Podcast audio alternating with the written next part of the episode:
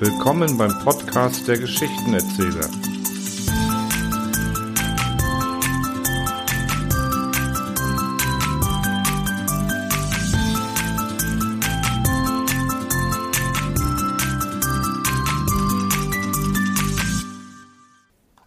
Der Hase im Rausch. Der Igel hatte einst zu seinem Wiegenfeste den Hasen auch im Kreise seiner Gäste, und er bewirtete sie alle auf das Beste. Vielleicht ist es auch sein Namenstag gewesen, denn die Bewirtung war besonders auserlesen, und geradezu in Strömen floss der Wein.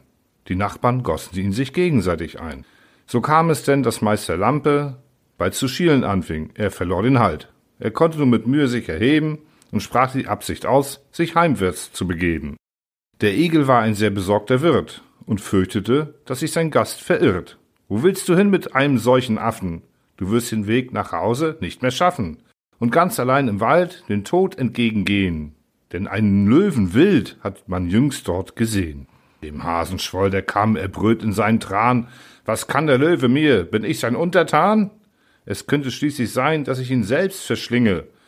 Den Löwen her, ich fordere ihn vor die Klinge. Ihr werdet sehen, wie ich den Schelm vertreibe. Die sieben Häute, Stück für Stück, zieh ich ihm ab von seinem Leibe und schick ihn dann nackt nach Afrika zurück.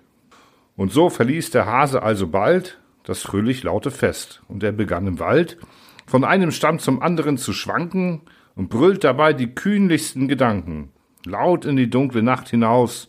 Den Löwen werde ich zerzausen. Wir sahen in dem Wald schon ganz andere Tiere hausen und machten ihnen doch den blutigen daraus. Infolge des geräuschvollen Gezeters und des Gebrülls des trunkenen Schwerenöters, der sich mit Mühe durch das Dickicht schlug, fuhr unser Löwe auf mit einem derben Fluch und packt den Hasen grob am Kragen. Du Strohkopf, willst es also wagen, mich zu belästigen mit dem Gebrüll? Doch warte mal, halt still, du scheinst mir ja nach Alkohol zu stinken. Mit welchem Zeug gelang es dir, dich derart sinnlos zu betrinken? Sofort verflog der Rausch dem kleinen Tier. Er suchte rasch, sich irgendwie zu retten. Sie, wir, nein, ich. Oh, wenn Sie Einsicht hätten. Ich war auf einem Fest und trank viel Alkohol doch immer nur auf euer Gnaden wohl und euer guten Frau und euer lieben Kleinen. Das wäre doch, so wollt es mir scheinen, ein triftiger Grund, sich maßlos zu besaufen. Der Löwe ging ins Garn und ließ den Hasen laufen. Der Löwe war dem Schnaps abhold und hasste jeden Trunkenbold, jedoch betörte ihn, wie dem auch sei, des Hasen Speichelleckerei.